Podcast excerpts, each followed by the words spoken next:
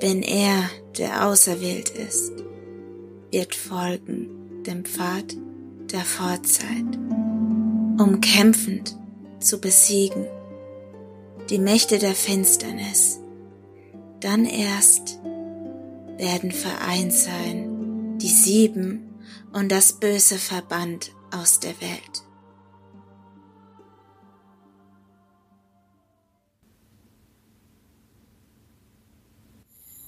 Die Nacht brach bereits rein, als Richard über die Dorfwiese nach Hause eilte. Wieder einmal hatte er sich verspätet, und schon zum dritten Mal würde er diese Woche zu spät nach Hause kommen. Seine Mutter würde ihm wieder eine Standpocke halten und ihm diesmal bestimmt auch Hausarrest geben. Da hörte er plötzlich ein Splittern, als ob Glas zerbrechen würde. Er trat in ein Loch und fiel. Sich umdrehend, um seinen Fuß aus dem Loch zu befreien, bemerkte er, dass es kein Loch war, in dem er feststeckte. Es war eine wabernde, runde Öffnung im Boden, in welche er durch eine unsichtbare Macht gezogen wurde. Weiter, immer weiter wurde er hineingezogen. Es war wie in einem Albtraum, aus dem er trotz um sich schlagen und strampeln nicht erwachte. Dann fiel er. Er fiel durch einen Tunnel aus Formen und Farben und verlor irgendwann das Bewusstsein, noch bevor er auf der anderen Seite hart auf dem Boden aufschlug.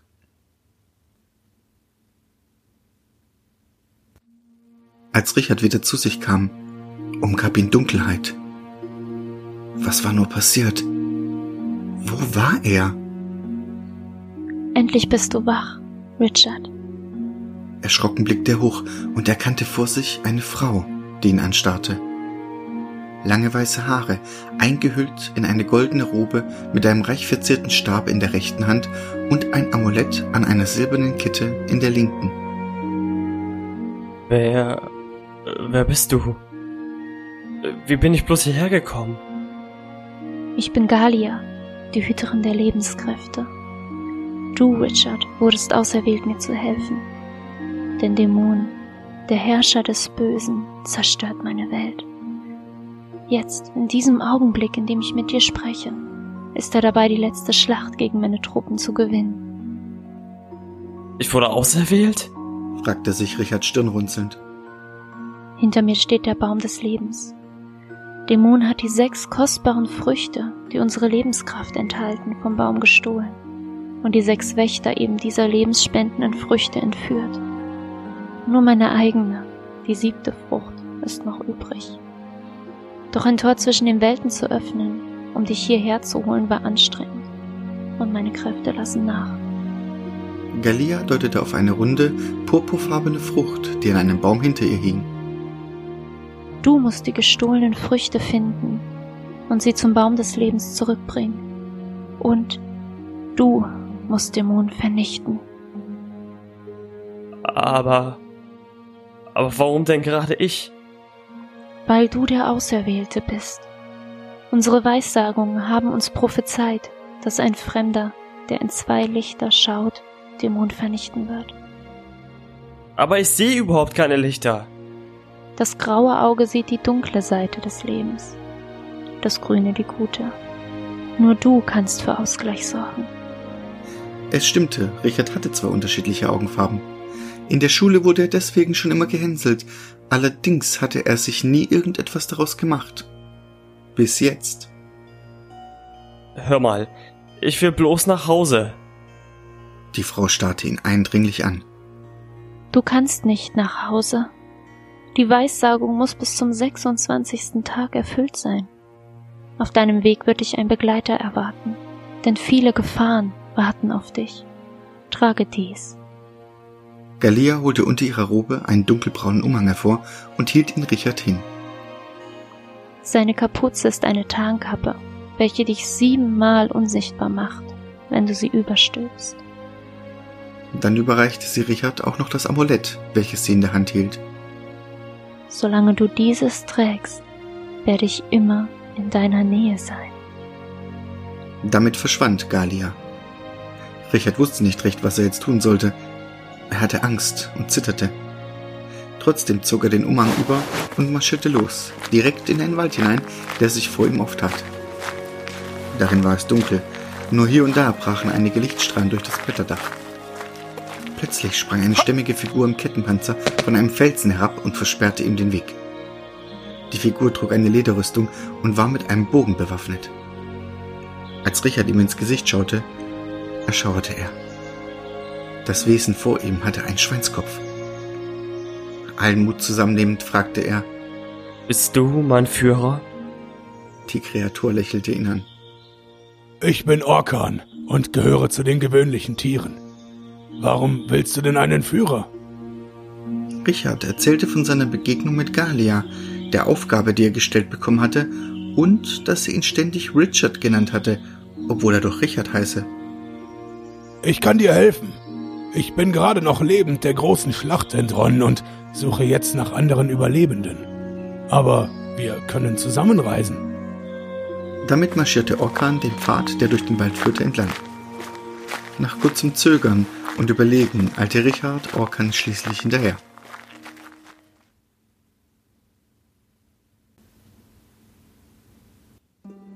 Am ersten Tag. Soll Böses hier die Macht erringen, wird Dunkelheit das Land verschlingen.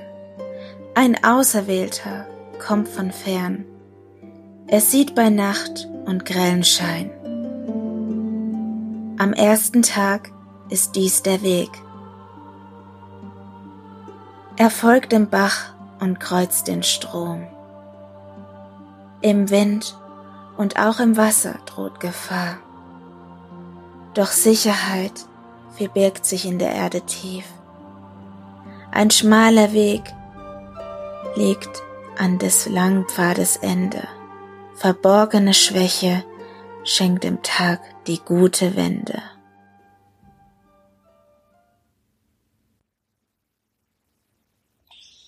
Immer tiefer drangen sie in den Wald.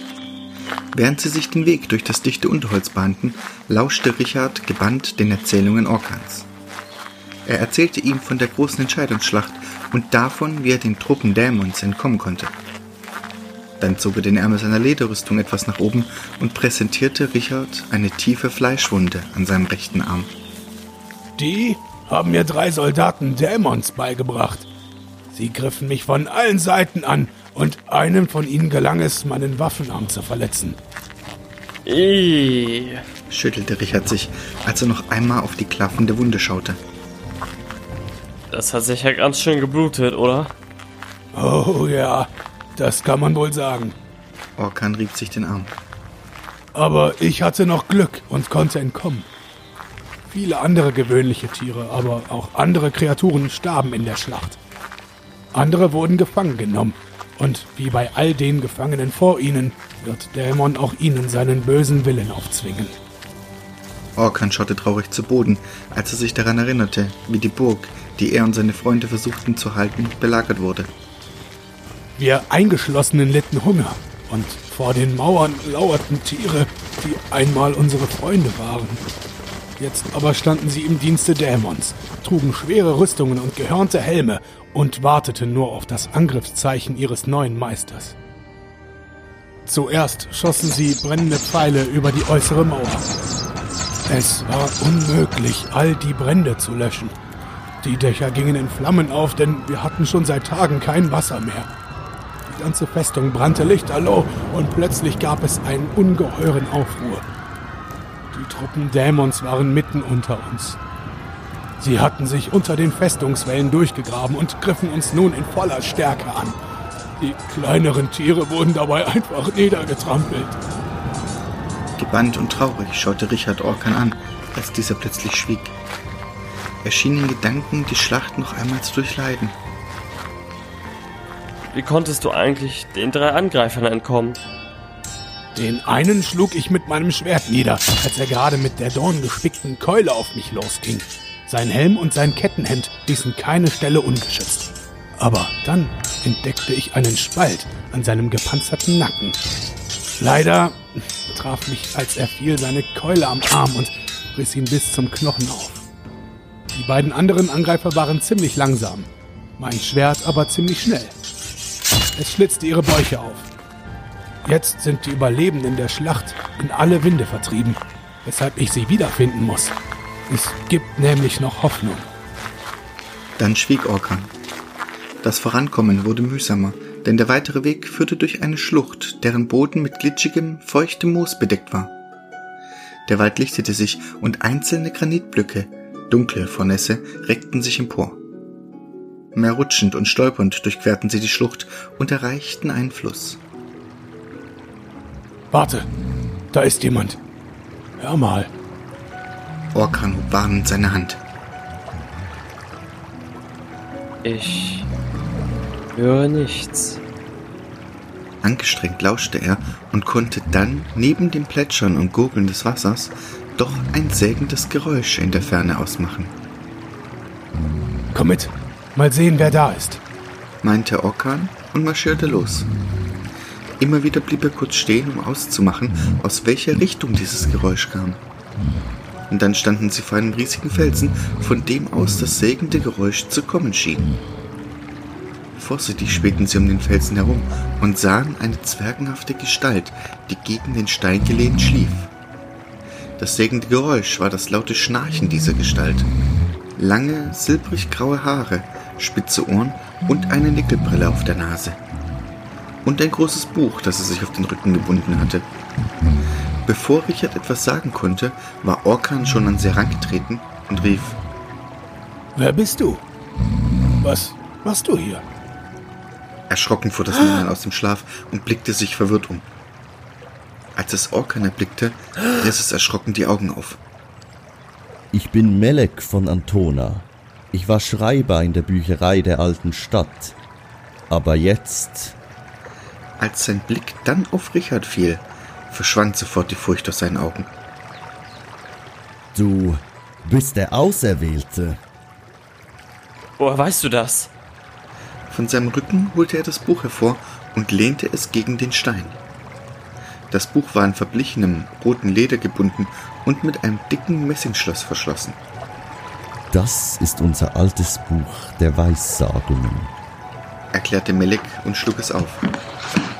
Mir gelang es, diese Kostbarkeit aus den Schatzkammern der Bibliothek zu retten, kurz bevor die Stadt eingenommen wurde.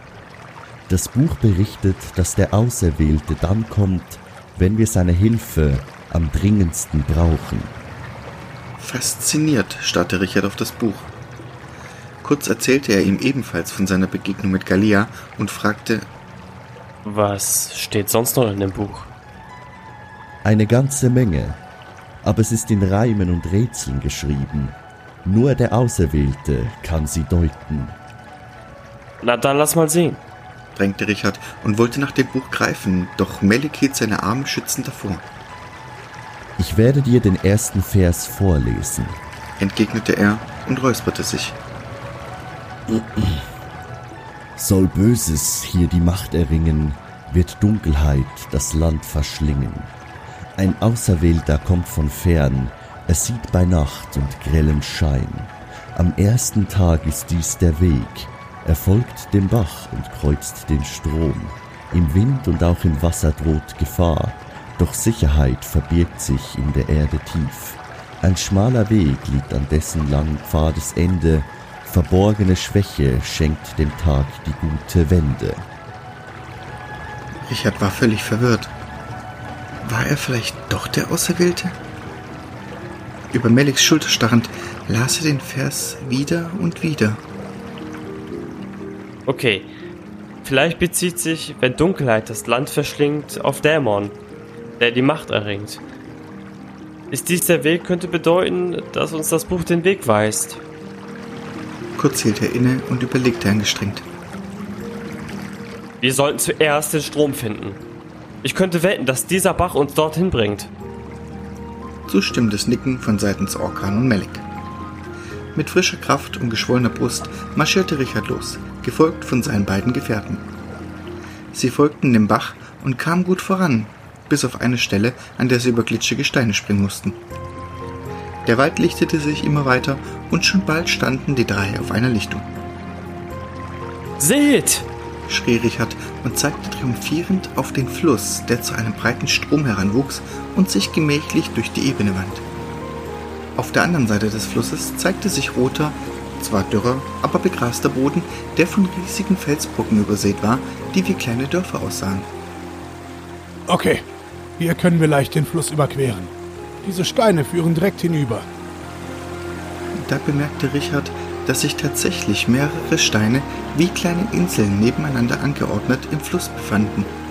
Er bemerkte, dass diese eine dunkelgrüne Färbung hatten und das Wasser drumherum recht schlammig aussah. Ein Brummen war zu hören, das immer lauter und lauter wurde. Grabfritz! Schnell! Versteckt euch! Grapefruits? Fragte Richard ungläubig, während er neben Orkan herrannte. Nein, Grabfritz. Faustgroße grüne Fliegen mit jeweils zwei klauenartigen Auswüchsen an der Ober- und Unterseite, zackigen Flügeln und einem langen, spitzen Saugrüssel. Sie fliegen in Schwärmen, können dir das Blut in Sekunden aussaugen und machen sich anschließend über dein Knochenmark her. Möglicherweise sind sie sehr kurzsichtig. Solange wir versteckt bleiben, sind wir sicher. Erinnerst du dich an die Stelle aus der Weissagung? Sicherheit verbirgt sich in der Erde tief. Unterbrach ihn Richard, als auch schon die Grabfritze hinter ihn aus dem Wald brachen. Orkan sprang sofort in einen Dornbusch. Medic verschanzte sich hinter einem Felsen und Richard blieb allein zurück. Panisch schaute er sich um, doch konnte kein passendes Versteck finden. Außerdem hatten die Grabfritz schon Kurs auf ihn genommen. Was sollte er jetzt nur tun? Der Umhang! fiel es Richard ein. Schnell zog er die Tarnkappe über und für einen Augenblick verschwamm alles in einem Nebel. Er fühlte sich allerdings nicht sehr unsichtbar, klammerte sich zitternd an das Amulett um seinen Hals. Brummend flogen die Fliegenwesen über seinen Kopf hinweg und flogen dann verwirrt hin und her. Richards Nase begann zu kitzeln und ohne dass er es verhindern konnte, gab er einen lauten Nieser von sich. Einer der Krabfritz änderte sofort die Richtung und flog direkt auf Richard zu. Direkt vor seinem Gesicht flog das Ding und mit Entsetzen beobachtete Richard, wie es ein langes, nadelartiges Objekt ausfuhr und damit vor seinem linken Auge herumstocherte. Der Krabfritz konnte ihn dank der Tarnkappe nicht sehen und nach einigen Sekunden, die sich wie Stunden anfühlten, versammelten sich die Fliegenwesen wie auf Kommando wieder zu einer Wolke und brummten zurück in den Wald. Orkan tauchte als Erster wieder auf. Mann, war das knapp. Wir machen uns besser aus dem Staub. Rief er Melik zu, der hinter dem Felsen hervorkam. Richard schob seine Tarnkappe zurück. Wieder wurde seine Sicht kurz neblig, doch dann konnte er alles wieder klar sehen. Kommt, wir benutzen die Trittsteine. Ich möchte ungern hier warten, dass die Biester zurückkommen. Moment. In der Weissaugung steht aber nichts von Trittsteinen. Ich glaube, sie deutet an, dass wir den Fluss unterirdisch, vielleicht durch einen Tunnel unterqueren sollen. Bist du völlig verrückt? Warum sollen wir unsere Zeit mit Suchen nach einem Tunnel verschwenden, wenn wir den Fluss direkt überqueren können?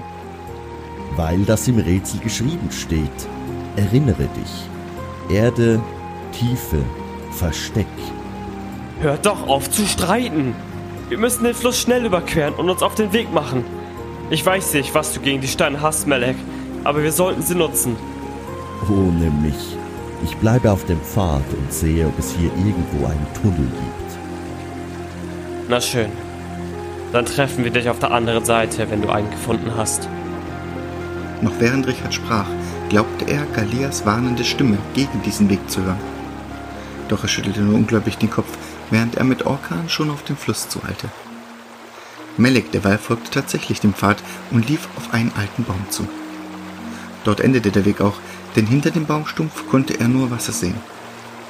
Zurückblickend sah er, wie Orkan und Richard gerade auf den ersten rutschigen Stein traten. Dann versuchte Melek über die Uferböschung zu blicken, schob sich vorsichtig über den Rand. Vielleicht war dort ja ein Tunnel. Die Böschung war steiler, als er gedacht hatte. Er verlor den Halt, rutschte und rutschte, sauste dem Wasser entgegen. Wild um sich schlagend griff er nach einer Wurzel und bekam sie zu fassen. Halb in der Luft hängend bemerkte er, dass es keine Wurzel war, sondern ein Tau und dass er tatsächlich vor dem Eingang eines Tunnels hing. Das war für ihn Bestätigung genug. Er war auf dem Pfad der Weissagung. Vorsichtig kletterte er das Tau hinunter, als es plötzlich riss und er unsanft auf dem Boden vor der Höhle landete, das Tau neben ihm. Hoffentlich führt der Tunnel tatsächlich unter dem Fluss hindurch. Dachte er sich. Verborgene Schwäche schenkt dem Tag die gute Wende, murmelte er vor sich hin und begann einer plötzlichen Eingebung folgend, das Tau aufzurollen. Dann betrat er den dunklen Tunnel. Er hätte Angst haben müssen, doch der Fluss hatte ihm mehr Angst gemacht als die unbekannte Tiefe, die vor ihm lag. Der Boden war zwar etwas rutschig, aber wenigstens konnte er durch das einfallende Licht vom Eingang etwas sehen. Am anderen Ende des Tunnels konnte er auch schon einen schwachen Schein erkennen, auf den er etwas gebückt, um sich nicht den Kopf zu stoßen, zulief. Auf trockenem Boden endete der Tunnel schließlich und erleichtert hielt er nach Richard und Orkan Ausschau. Beide waren gut vorangekommen, doch irgendwas stimmte nicht. Das Wasser war zu still, zu dunkel und unheimlich. Mir gefällt das nicht.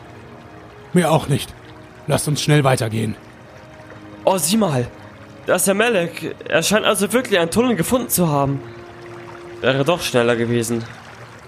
Geh doch endlich weiter. Der Fluss macht mir wirklich Angst, schimpfte Orkan. Noch während er sprach, begann das Wasser um sie herum zu brodeln. Die Steine unter ihren Füßen bebten und der Fluss schien sich plötzlich rückwärts zu bewegen. Eine kleine Welle bewegte sich flussabwärts direkt auf sie zu, füllte ihn mit hellgrünem Schleim, der bestiale stank. Richard und Orkan verloren beide den Halt, als sich die Steine begannen aus dem Wasser zu heben. Sie tauchten in die widerliche Kühle ein und sofort merkte Richard, dass es keine Steine waren, auf denen sie standen, sondern riesige Schuppenplatten auf dem Rücken von etwas Lebendigem, das sich jetzt immer höher aus dem Wasser erhob. Spuckend und schnaufend versuchten die beiden wieder an Land zu kommen, doch das Wasser verdickte sich zu einer noch übler riechenden Suppe, in der sie sich kaum noch bewegen konnten. Je mehr sie sich bewegten, umso mehr zog sie der schlammige Brei in die Tiefe. Bleib ruhig! Je mehr wir uns bewegen, desto schneller sinken wir! schrie Richard. Doch Ockran tat genau das Gegenteil. Er ruderte immer schneller und heftiger und Richard sah jetzt auch warum. Etwas weiter stromabwärts brodelte und zischte es. Ein riesiger Strudel riss die Oberfläche auf und entblößte Stück für Stück die schrecklichste Kreatur, die er je in seinem Leben gesehen hatte. Zuerst tauchte der Kopf des Ungeheuers auf. Es hatte Ähnlichkeit mit dem eines Krokodils und war mit tropfenden Tanksträhnen bedeckt. Dann wurden ein paar schale, stechende Augen sichtbar, gefolgt von Nüstern, die Wasser in alle Richtungen schnaubten. Doch das Maul war der schlimmste Anblick. Eine riesige Öffnung mit einer Reihe messerscharfer Zähne. Ein Schwall Wasser goss sich aus dem Rachen und Richard konnte die Fetzen faulenden Fleisches sehen, die noch an den Fangzähnen hingen. Entsetzt sah Richard die hakenförmigen Klauen der Kreatur, die sie benutzte, um sich im Flussbett voranzuziehen. Wer wagt es, das Wasser, das ich beschütze, zu durchqueren? Bei jedem Wort stieß die Bestie eine nach Verwesung stinkende Wolke aus. Fürchtet euch, denn ihr seid in meine Reis eingedrungen und ich werde euch vernichten. Wer bist du? Wir wollen doch nur den Fluss überqueren. Weißt du denn nichts über Sumar und den Fluss, den er bewacht? brüllte die Kreatur und reckte seine Klauen gen Himmel. Plötzlich wurde Richard etwas klar. Wenn sich die Kreatur mit seinen Klauen durch den Fluss bewegte, konnte sie ihnen nicht folgen, wenn es diese aus dem Wasser hob. Wenn sie fliehen wollten, war jetzt der richtige Moment. Doch wie sollten sie das nur anstellen? Melek nahm ihnen diese Entscheidung ab. Er rannte zum Ufer, unbemerkt von Suma, und warf das Tau, welches er mitgenommen hatte, den beiden entgegen. Hier, ihr zwei, fangt auf! Das Seil flog durch die Luft, landete auf Richards Schulter und in Orkans rechter Hand. kreischte Suma, als er sah, was da vor sich ging. Er warf sich wieder ins Wasser, versuchte sich an die beiden heranzuziehen. Verzweifelt zog Melek am Seil, versuchte gegen den Sog des Morastes anzukommen. Los, ihr zwei! Strampelt euch frei! Versucht den Schlamm abzuschütteln! schrie er ihm zu. Die beiden taten, wie Melek es ihnen geraten hatte, und plötzlich, mit einem schmatzenden Geräusch, spuckte sie der üble Brei aus. Jetzt war der Schleim sogar ein Vorteil, denn beide schlitterten ungebremst darüber, als Melek das Seil einholte. In allerletzter Sekunde erreichten sie das Ufer. Kaum kletterten sie die Böschung hoch, als Suma mit seiner riesigen Pranke zuschlug. Tief grub sie sich neben Richards Bein ins Erdreich. Kurz starrte Richard das schuppige Ding an, als Suma auch schon zum zweiten Schlag ausholte. So schnell sie konnten, rannten sie und hörten hinter sich einen markerschütternden Schrei voller Enttäuschung. Dann war es still. Erst als sie sich in Sicherheit wussten, drehten sie sich um. Alles war wie vorher.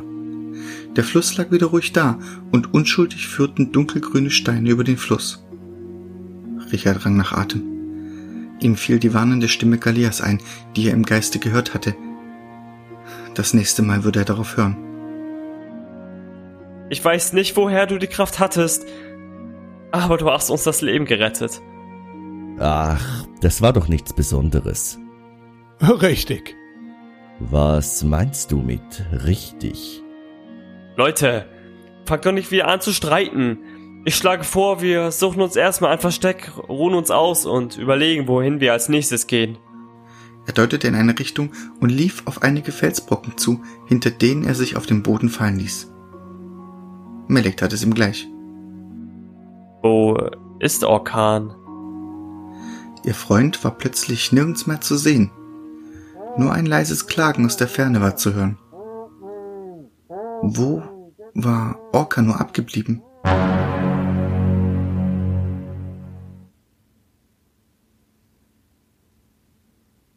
Am zweiten Tag.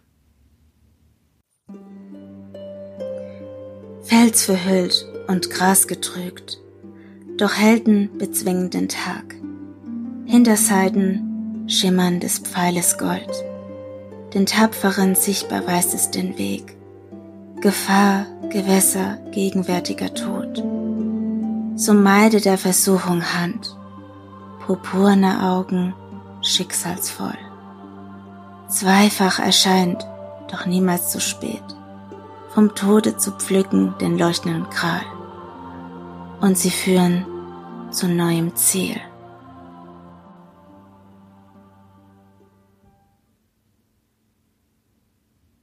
Weder Richard noch Melek konnten sehen, wohin Orkan gegangen war. Sie verließen ihren sicheren Unterstupf und hielten nach allen Richtungen Ausschau.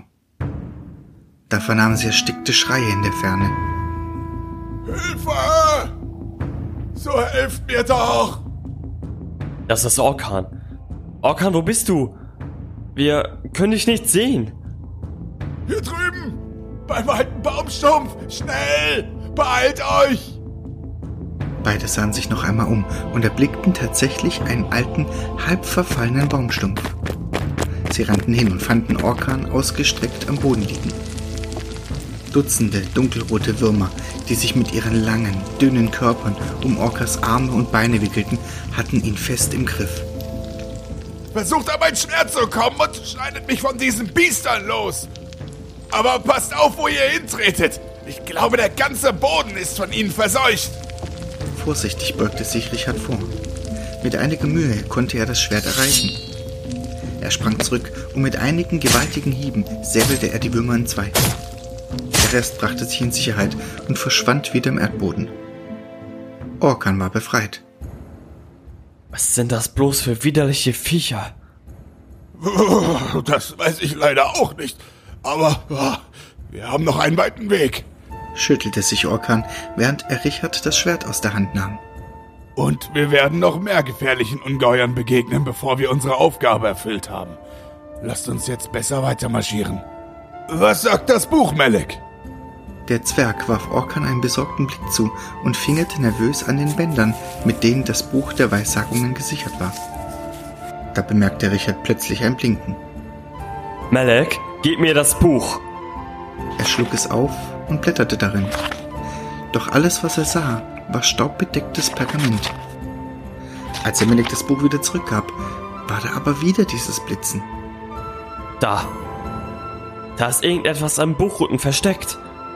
Er zog einen schmalen Metallstab mit einer gläsernen Klinge heraus. Das Glas war farbig, doch Richard konnte nicht erkennen, welche Farbe es wirklich hatte. Mal leuchtete eine Farbe auf, dann eine andere. Es funkelte, als ob alle Farben um die Vorherrschaft kämpfen würden. Was ist das? Das muss der Wegweiser unserer Ahnen sein. Melek rang nach Luft. Er ist einer unserer ältesten Schätze. Wir alle dachten, er sei schon seit Urzeiten verloren. Kann ich ihn sehen? Als Melek den geheimnisvollen Dolch in die Hand nahm, verblassten die Farben des Glases und der Dolch wurde stumpf und grau. Ich weiß nicht, wie er funktioniert, aber wenn die Legenden wahr sind, dann führt er dich zum Ziel deiner Wünsche, auf den Pfad des Lebens. Unsere Rettung hängt von den Früchten des Lebensbaumes ab. Wenn wir sie finden wollen, müsste er uns den Weg weisen. Das ist richtig. Richard packte den Metallgriff und schwenkte die Glasklinge in einem weiten Halbkreis. Zuerst geschah gar nichts, doch dann begann der Dolch bernsteinfarben zu leuchten. Als er flussaufwärts zeigte, schien das Metall zu pulsieren und eine blaue Lichtwelle floss die Glasklinge hinab. Sie standen wie angewurzelt da und starrten auf Richards Hand, die von dem kalten Licht erhellt wurde. In diese Richtung leuchtet es am kräftigsten. Dort, wo dieses schreckliche Heulen herkommt. In ihrer Aufregung hatten sie das merkwürdige Wehklagen, das aus der Ferne zu ihnen drang, gar nicht beachtet. Lasst uns gehen. Wir schauen später in Meleks Buch. Einverstanden, antwortete Richard und gab Melik den Wegweiser zurück, der diesen im Buchrücken verschwinden ließ. Die drei stapften über rötlich-staubiges Grasland und folgten dem Flusslauf in einigem Abstand. In weiten Bogen begrenzte der Wald eine große Lichtung. Kleine Büsche tauchten auf und die Felsbrocken wurden weniger. Schließlich öffnete sich der Flusslauf zu einem großen, klaren See. Als sie sich dem Wasser näherten, wurde das Wehklagen allmählich schwächer. Richard entdeckte merkwürdige haarige Büschel, die durch das Wasser wirbelten. Und dann erkannte er, dass diese Büschel Köpfe mit wallenden Mähnen waren. Plötzlich streckten sich alle Köpfe gleichzeitig aus dem Wasser und ein herzerweichendes Wehklagen erfüllte die Luft. Helft uns, rettet Rette uns. Sie scheinen zu ertrinken. Schnell, Melek, dein Seil. Wartet. Das könnten Tolasch sein. Runter mit euch beiden. Die beiden warfen sich wie geraten zu Boden. Was ist denn los? Da drüben. Seht. Eine große Gestalt in einem groben blauen Wams näherte sich dem See. Als sie das Ufer erreichte, bettelten die Stimmen Hilf uns, wir hängen fest. Jetzt, da die Gestalt näher gekommen war, konnten sie sehen, dass sie eine gelbe Haut, hohe Wangenknochen und mandelförmige Augen hatte, die im Sonnenlicht funkelten. Ein Leopardenmann. Der Leopardenmann beugte sich zum Wasser hinab und streckte die Hand nach den Köpfen aus. Dann ging alles blitzschnell. Das Gesicht des Leopardenmannes verzog sich in furchtbarem Entsetzen, als die jammernden Wesen ihn im Arm packten und blitzschnell ins Wasser hinabzogen. Seht, dort drüben. Ganz wie ich es mir gedacht hatte. Richard folgte seinem Blick und sah auf den von totem Gras bedeckten Uferhang. Dieser begann sich zu bewegen. Erdhügel und Grasbüsche zitterten, bebten und der ganze Abhang schien plötzlich zu leben. Richard starrte wie gebannt auf die Szene und sah mit Grauen, dass der Abhang von einem Haarpolster bedeckt war, das sich in einzelne Köpfe auflöste. Kleine, puppenhafte Körper kamen zum Vorschein. Als Richard die offenen Mäuler sah, blieb sein Herz fast stehen vor Schreck. Die Köpfe klappten in zwei Hälften auseinander und öffneten einen tiefen Schlund, der von furchterregenden Reihen spitzer, haifischähnlicher Zähne gesäumt war. Die scheußlichen Wesen schlängelten sich eines nach dem anderen wie Otter in den See. Nur die Wellen verrieten, wo unter der Oberfläche sie gerade schwammen. Der Leopardenmann bäumte sich plötzlich auf und verschwand dann im Wasser. Sekunden später tauchte er wieder auf. Sein Arm reichte nur noch bis zum Ellbogen. Blut schoss aus dem abgenackten Armstumpf heraus. Sein Gesicht war schmerzentstellt. Das Wasser brodelte und kochte. Die kristallklaren Fluten verwandelten sich durch die Fressorgie der Tolosch in eine blutige Brühe. Noch einmal tauchte der Unglückliche auf, kaum noch erkennbar unter den Massen von nassem Fell. Und dann verschwand er für immer. Innerhalb von Sekunden senkte sich Stille über den See. Alles, was noch an den Wanderer erinnerte, war eine bizarre rote Blüte aus Blut, die auf der Wasseroberfläche trieb. Am gegenüberliegenden Ufer kletterten die Tolosch an Land und trockneten ihr Haar in der Sonne. Schon bald waren sie wieder eins geworden mit ihrer Umgebung. Jene, die im Wasser geblieben waren, lauerten seelenruhig auf ihr nächstes Opfer. Die drei Gefährten waren eine Zeit lang wie gelähmt. Orkan brach schließlich das Schweigen. Ich wollte euch gerade von den Tolosch erzählen, als der Leopardenmann kam. Sie lagern in der Nähe des Wassers und locken den Unwissenden in die Falle. Sie geben vor, in Not zu sein und flehen um Hilfe. An Land sind sie harmlos, aber im Wasser. Ihr habt ja gesehen, wozu sie fähig sind. Ich frage mich nur, ob das auch im Buch der Weissagungen steht. Einige Seiten vorblätternd las er vor. Fels verhüllt und Gras betrügt, doch Helden bezwingen den Tag. Hinter Seiten schimmernd des Pfeiles Gold, den Tapferen sichtbar weist es den Weg. Gefahr, Gewässer, gegenwärtiger Tod. So meide der Versuchung Hand, purpurne Augen, schicksalsvoll, zweifach erscheinend, doch niemals zu spät, vom Tode zu pflücken den leuchtenden Gral und sie zu führen zu neuem Ziel. Melek und Orkan schauten Richard fragend an. Dieser dachte einen Augenblick nach. Die ersten beiden Zeilen ergeben Sinn, aber der Rest. Ich weiß nicht. Könnten das deine Pfeile sein, Orkan? Nein. Die sind ja gar nicht golden. Er schaute Melek über die Schulter, als dieser stirnrunzelnd das alte Manuskript studierte. Ich hab's. Der Wegweiser. Er hat die Form eines Dolches oder Pfeils, stimmt's? Meide der Versuchung Hand, Gewässer und Tod. Das muss die Warnung vor den Tolosch sein. Aber ich verstehe die Bedeutung der purpurnen Augen nicht, die zweifach erscheinen. Ich glaube, wir sollten jetzt weitergehen. Ein Problem ist aber, dass ich mich hier nicht besonders gut auskenne. Da kommt jemand. Wir müssen ihn warnen. Die drei rannten dem Fremden entgegen und riefen ihm zu, er solle stehen bleiben. Gleichzeitig begannen aber die Tolosch wieder mit ihrem erschütternden Hilfeschrei und übertönten die warnenden Rufe. Als der Fremde das rennende Trio sah, hielt er kurz vor dem Ufer wartend inne. Es war wieder ein Leopardenmensch, diesmal aber eine Frau, Warum so eilig?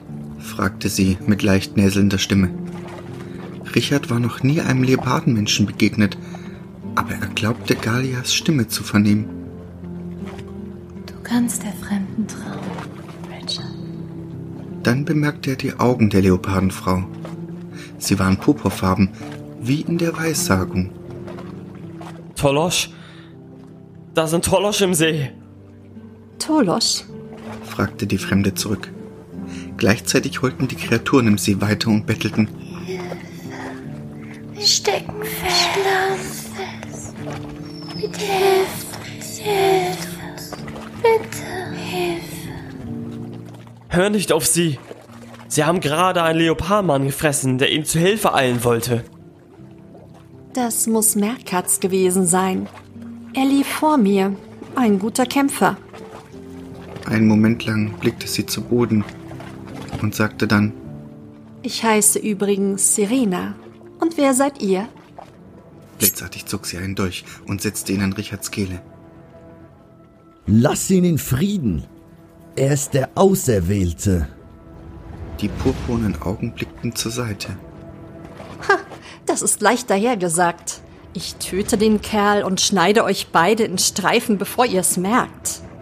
Sie drückte den Dolch noch fester an Richards Kehle, sodass einige Tropfen Blut herabrannen. Also, wer seid ihr? Einen Augenblick. sagte Orkan und zog sein Schwert so schnell, dass Serena die Spitze auf ihrem Herzen hatte, bevor sie sich auch nur rühren konnte. Tu dem Jungen nichts, sonst bist du eine tote Frau. Fest starrten sich die beiden in die Augen. Der Junge hat von Galia, der Hüterin der Lebenskräfte, eine schwere Aufgabe gestellt bekommen. Er ist der Einzige, der Dämon besiegen kann. Und überhaupt haben wir dir gerade das Leben gerettet. Serena lockerte den Druck auf den Dolch. Vielleicht sollte ich euch wirklich dankbar sein. Drohend fuchtelte sie mit dem Dolch in Richtung See. Dann steckte sie ihn wieder ein. Richard atmete auf und befühlte vorsichtig seine Kehle. Ihm war zwar nichts geschehen, doch jetzt war ihm kalt und er fühlte sich müde. Er fragte sich, ob er seine Aufgabe auch wirklich zu Ende würde führen können. Ich bin eine Ehrenfrau. Ihr habt mein Leben gerettet, also werde ich alles tun, um euch zu helfen. Richards Lebensgeister kehrten langsam wieder zurück. Wir suchen die Früchte des Lebensbaumes. Wie sehen diese Früchte denn aus? Sie sind klein und glatt und dunkel und glänzend. Vom Tode zu pflücken, den leuchtenden Gral, heißt es in der Weissagung. Nach dem heiligen Gral haben die Ritter von König Arthur gesucht, so wie wir nach den Früchten suchen. Vom Tode zu pflücken. Das könnte bedeuten, dass die Tolosch eine der Früchte dort haben. Vom See her kamen plätschernde Geräusche. Ihre Unterhaltung war belauscht worden. Ein wehleidiges Stimmchen wehte über den See. Wir können euch helfen. Da ist eine Frucht in einem Ort auf dem Grund des Sees. Ihr müsst nur danach tauchen. Kommt, wir zeigen euch, wo sie liegt. Serenas Augen verengten sich zu bösartigen Schlitzen.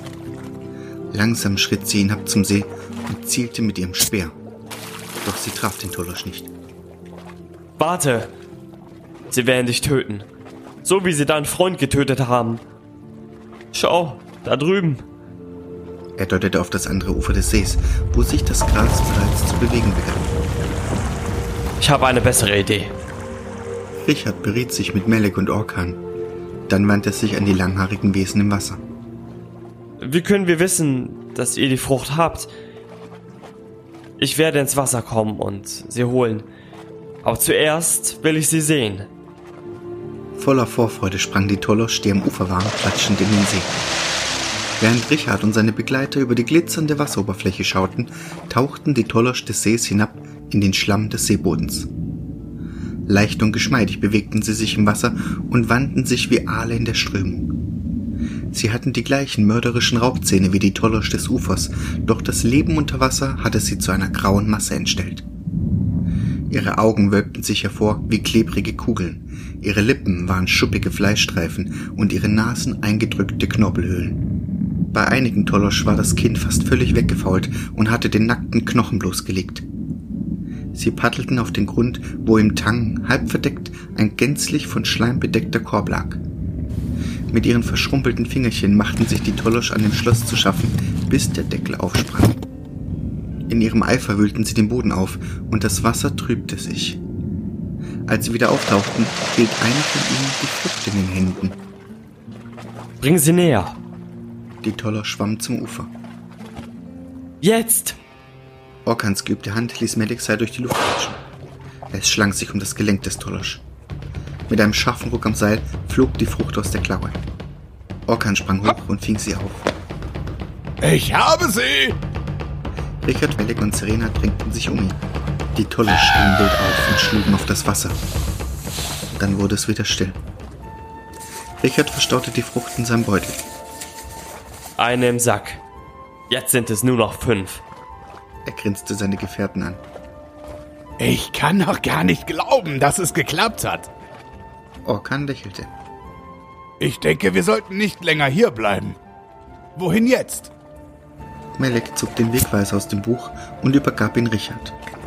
Und wieder erwachten in der gläsernen Klinge die Farben zum Leben und verwandelten sich in ein leuchtendes Gold. Hier entlang. Da war noch ein Rätsel über den Wegweiser im Buch der Weissagungen. Wenn wir das nächste Mal anhalten, müssen wir genau nachlesen, wie es funktioniert. Nachdem Melek den Wegweiser wieder in den Buchrücken gesteckt hatte, wandte sich Orkan an Serena. Wie sieht es da vorne aus? Zuerst kommt Wald. Ich kann euch den Weg zeigen. Übrigens, so wie ihr aussieht, habt ihr schon einiges durchgemacht. Zum ersten Mal wurde den dreien klar, wie verdreckt und abgerissen sie aussahen. Richard und Orkan waren von ihrem Kampf mit der Moosbestie über und über mit getrocknetem Schleim bedeckt und Melek glich einer wandelnden Lehmsäule. Außerdem waren sie immer noch von rötlichem Staub bedeckt. Während sie weiter marschierten, erzählte Richard Serena von ihren Abenteuern. Hm, sehr beeindruckend. Aber eure Schwierigkeiten sind noch nicht vorbei. Sie deutete mit dem Kinn nach vorn, wo sich schon die ersten Bäume des Waldes über die Ebene erhoben. Dort beginnt erst das eigentliche Abenteuer. Für alle von uns. Nach dem grellen Sonnenschein des Graslandes fühlte sich Richard im Dunkel des Waldes geborgen. Das dichte Blätterdach konnte jedoch alle möglichen Gefahren verbergen. Die drei folgten ihrem neuen Gefährten in die Tiefe des Waldes. Bleibt dicht hinter mir und tretet genau in meine Fußstapfen. Irgendetwas gefällt mir nicht. Die Pfade scheinen anders zu verlaufen. Alles ist viel, viel stiller. Und die Bäume sehen so grau aus. Ich habe das ungute Gefühl, wir gehen in eine Falle. Bis jetzt scheint doch alles in Ordnung zu sein. Von wegen. Hör mal. Aus dem Waldinneren vernahm sie ein Beben und Splittern, als ob etwas Riesiges durch das Unterholz stapfen würde. Rhythmisch wie marschierende Soldaten. Das könnten die Kosats sein. Die Sturmtruppendämons. Wenn es die sind, dann nichts wie weg. Schnell, hier, ins Dickicht. Orkan stürzte sich in ein Dorngestrüpp und kämpfte sich am Boden liegend voran. Richard und die anderen folgten ihm durch diesen grünen Tunnel. Sie rockten vorwärts, bis sie zu einer lichteren Stelle gelangten, wo einst ein Tier seinen Lagerplatz aufgeschlagen hatte. Die vier Gefährten drängten sich furchtsam aneinander, denn das donnernde Dröhnen kam immer näher. Als es fast über ihnen war, hörte es plötzlich auf. Sie wagten kaum noch zu atmen und warteten unbeweglich. Dann hörten sie ein schrilles, hohes Pfeifen. Es dauerte fast eine Minute an. Dann wurde es still. Richard hatte Angst wie noch nie zuvor in seinem Leben. Er starrte auf die Dorn vor seinem Gesicht und mit seiner ganzen Willenskraft befahl er dem Unheimlichen da draußen zu verschwinden. Doch es half nichts. Das schützende Gestrüpp über ihm wurde mit brutaler Gewalt auseinandergerissen.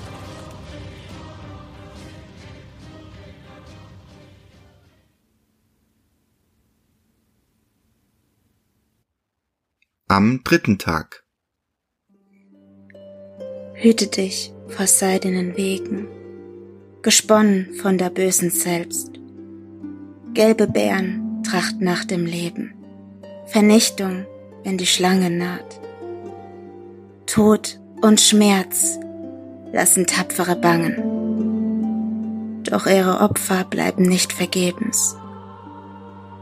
Drei werden den Pfad beschreiten, um zu retten das Kostbare.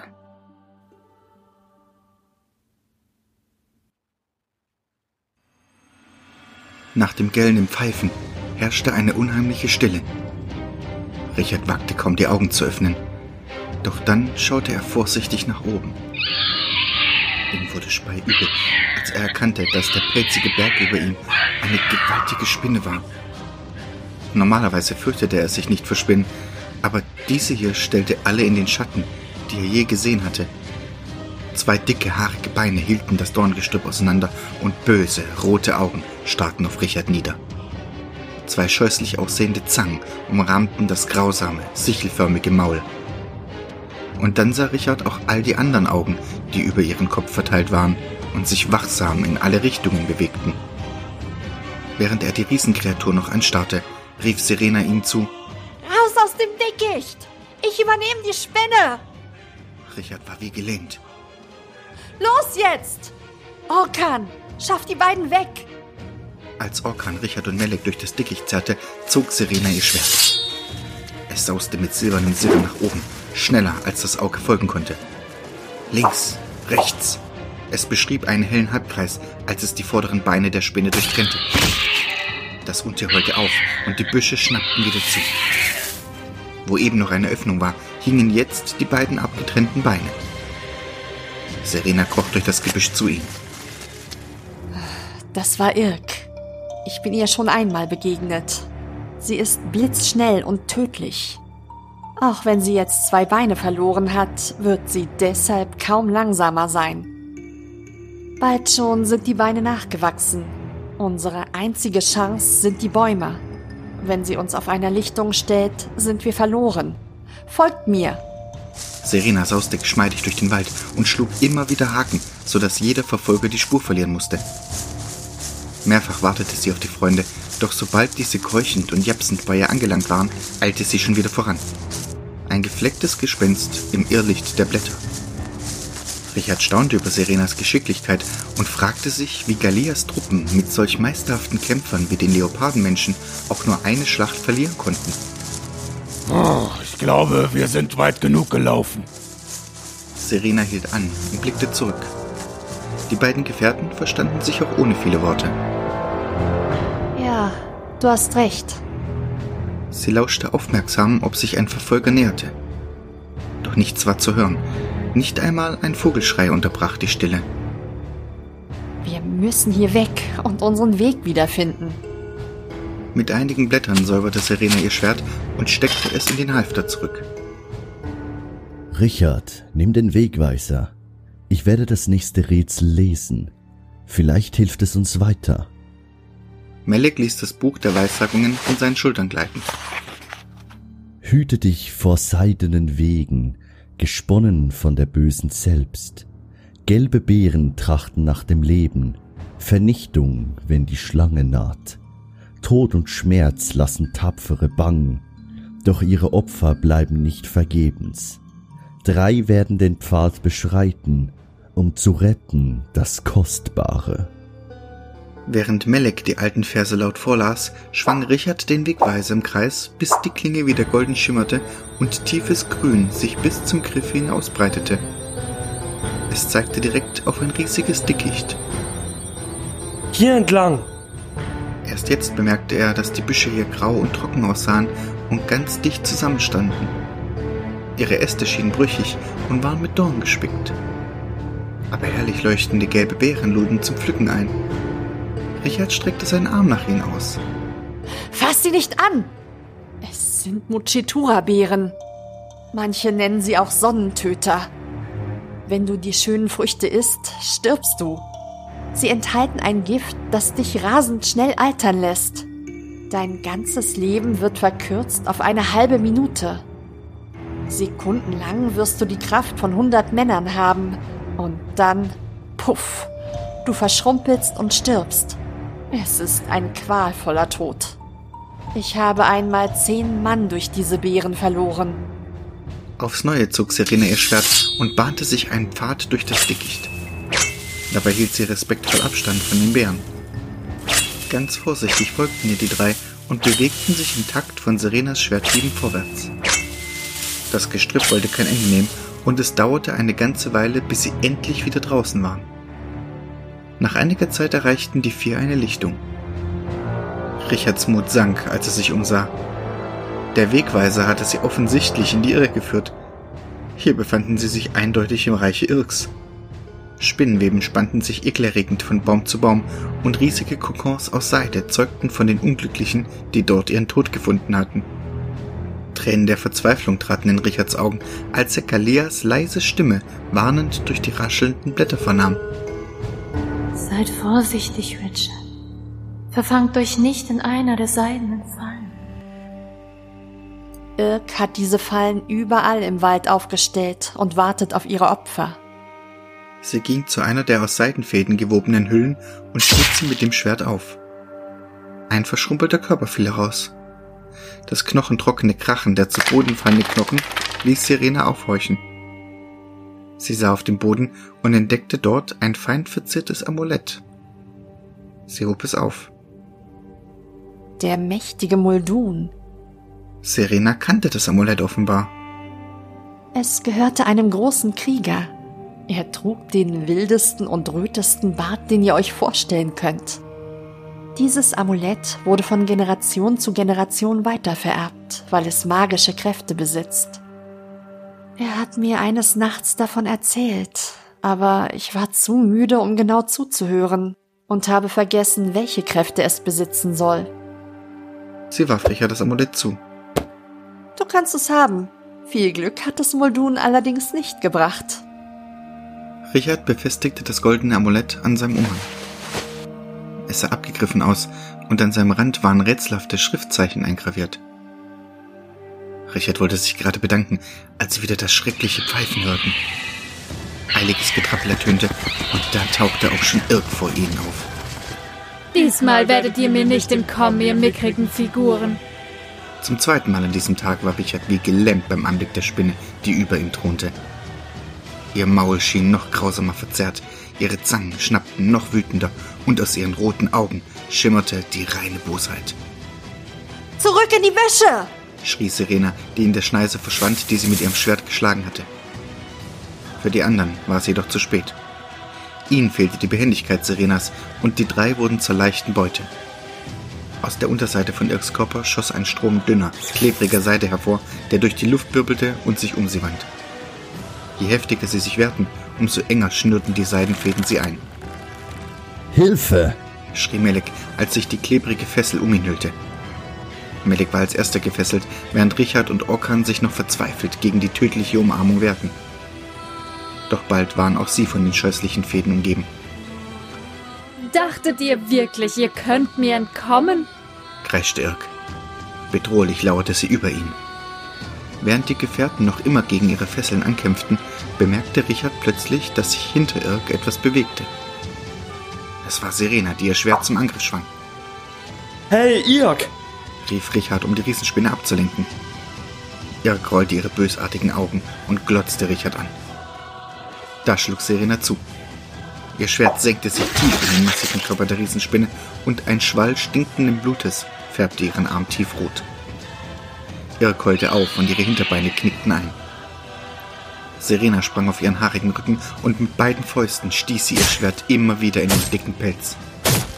Mit jedem Stich schoss neues Blut in Ström hervor. Aber Irk war zäh. Sie zog ihre Beine ein, krümmte ihren Rücken und rollte sich zu einer Kugel zusammen. Serena sprang von ihrem Rücken, um nicht zermalmt zu werden. Irk streckte ihre Beine wieder aus, ging zum Gegenangriff über und drängte Serena gegen eine Wand aus klebrigem Spinnengewebe. Inzwischen war es aber Orkan gelungen, an sein Messer zu kommen und sich festzuschneiden. Mit verzweifelten Hieben durchhieb er auf die Schultern seiner Freunde. Völlig verwirrt wussten die drei nicht, ob sie weglaufen oder Serena helfen sollten. Dann aber eilten sie zu der Kämpfenden.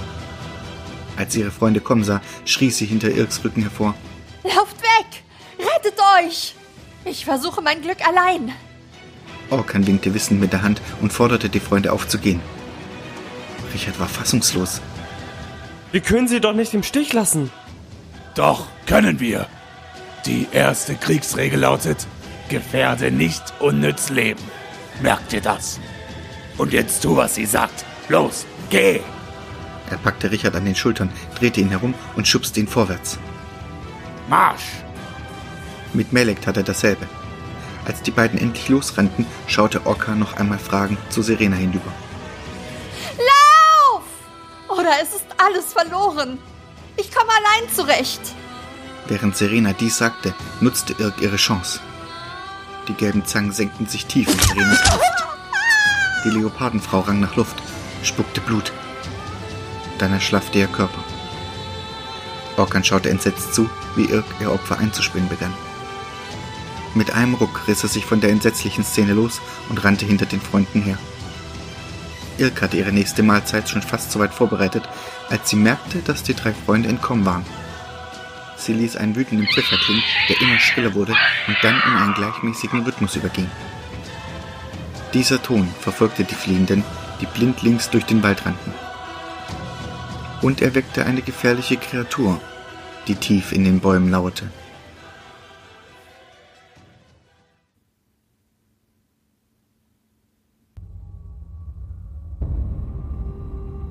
Lothans Körper vibrierte schon kurz vor dem Erwachen, während sein Gehirn sich noch im Schlaf befand.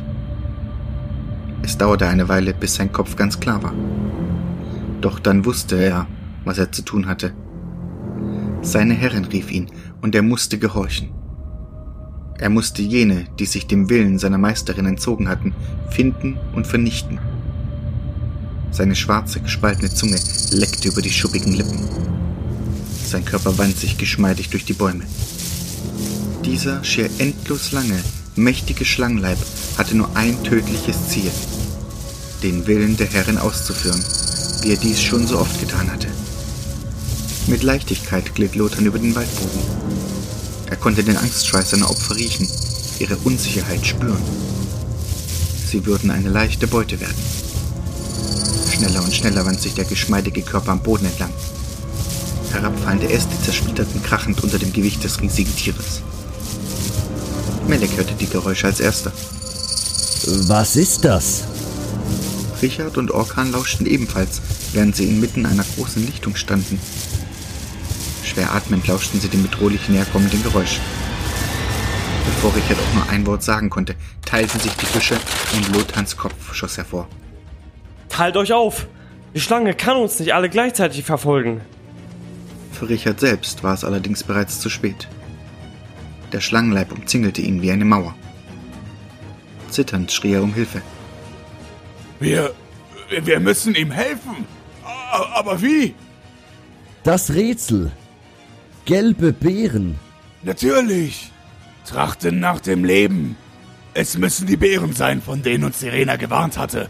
Aber hier gibt es keine. Doch. Ich bin vorhin fast in einer dieser Büsche gerannt. Komm, er muss hier in der Nähe sein. Mit Orkan im Schlepptau raste Melek den Pfad wieder zurück, Hier sind sie. rief er, als sie zu dem Busch mit den tödlichen gelben Bären kam. Orkan zog einen Pfeil aus seinem Köcher und spießte drei der Bären auf. Und jetzt zurück zu Richard. Wild entschlossen raste Orkan zur Lichtung, dicht gefolgt von Melek. Schon aus der Ferne hörten sie Richard keuchend nach Luft schnappen. Orkan legte den Pfeil mit der tödlichen Ladung auf den Bogen. Langsam spannte er die Sehne und zielte sorgfältig. Hey! rief er zu der Riesenschlange hinüber. Richard, schon halb bewusstlos, spürte, wie der Schlangenleib zuckte. Doch dass sich sein Beutel geöffnet hatte und die kostbare Lebensfrucht auf den weichen Waldboden gerollt war, das merkte er nicht. Melek und Orkan standen regungslos da. Sie sahen im Geiste schon vor sich, wie sie alle bei lebendigem Leib von dem Ungeheuer verschlungen wurden. Lothar richtete sich steil auf. Orkan und Melek wirkten wie harmlose Zwerge neben der Schlange. Weit riss sie ihren Rachen auf, und genau in diesem Augenblick schoss Orkan seinen tödlichen Pfeil ab. Er flitzte durch die Luft und bohrte sich tief in den Schlund der Schlange. Einen Moment lang verharrte Lothar bewegungslos. Dann spannten sich seine Muskeln, um gleich darauf wieder zu erschlaffen. Mit verdrehten Augen begann sein Körper wild zu zucken. Das Gift der Bären leistete ganze Arbeit. Der Schlangenleib wurde förmlich durch das Unterholz gepeitscht. Büsche und selbst Bäume wurden geknickt, als seien sie Streichhölzer. Orkan und Melle gingen in Deckung. Richard lag noch immer benommen am Boden, während Lothans Schwanz wie rasend durch die Luft peitschte. Doch allmählich wurden die Bewegungen weniger und hörten schließlich ganz auf. Melek und Orkan tauchten wieder aus ihrem Versteck auf. Sie starrten auf den Schlangenleib, dessen Haut runzlig wurde und zu schrumpfen begann. Lothans Kopf wurde immer kleiner, aus den Augenhöhlen flossen Ströme roter Tränen. Melek und Orkan liefen zu Richard hinüber. Wie geht es dir? Orkan stellte ihn auf die Füße. Er fühlte sich zerschunden und zerschlagen, war aber glücklicherweise nicht ernsthaft verletzt. Dann erblickte er seinen offenen Beutel. Die Frucht ist weg. Bestürzt sahen die anderen ihn an. Doch dann seufzte Orkan erleichtert auf und deutete auf die Frucht, die wenige Schritte entfernt neben dem toten Lothar lag. Richard ging hinüber, wobei er sorgfältig von dem eingeschrumpften, verrotteten Schlangenleib Abstand hielt. Kurz vor der Frucht hielt er an, weil er das ungute Gefühl hatte, dass er beobachtet wurde. Er starrte auf die Büsche, konnte aber nichts entdecken. Da hörte er eine dünne Stimme aus der Dunkelheit. Du bist nur ein paar Schritte von deinem Schatz entfernt. Und ich auch. Wer wohl schneller ist? Es war Irk. Richards Gedanken rasten. Irk würde bestimmt vor ihm dort sein, aber er musste doch die Frucht unbedingt wiederhaben. Er machte einen Schritt vorwärts. Ja, komm nur. Bald wirst du mausetot sein.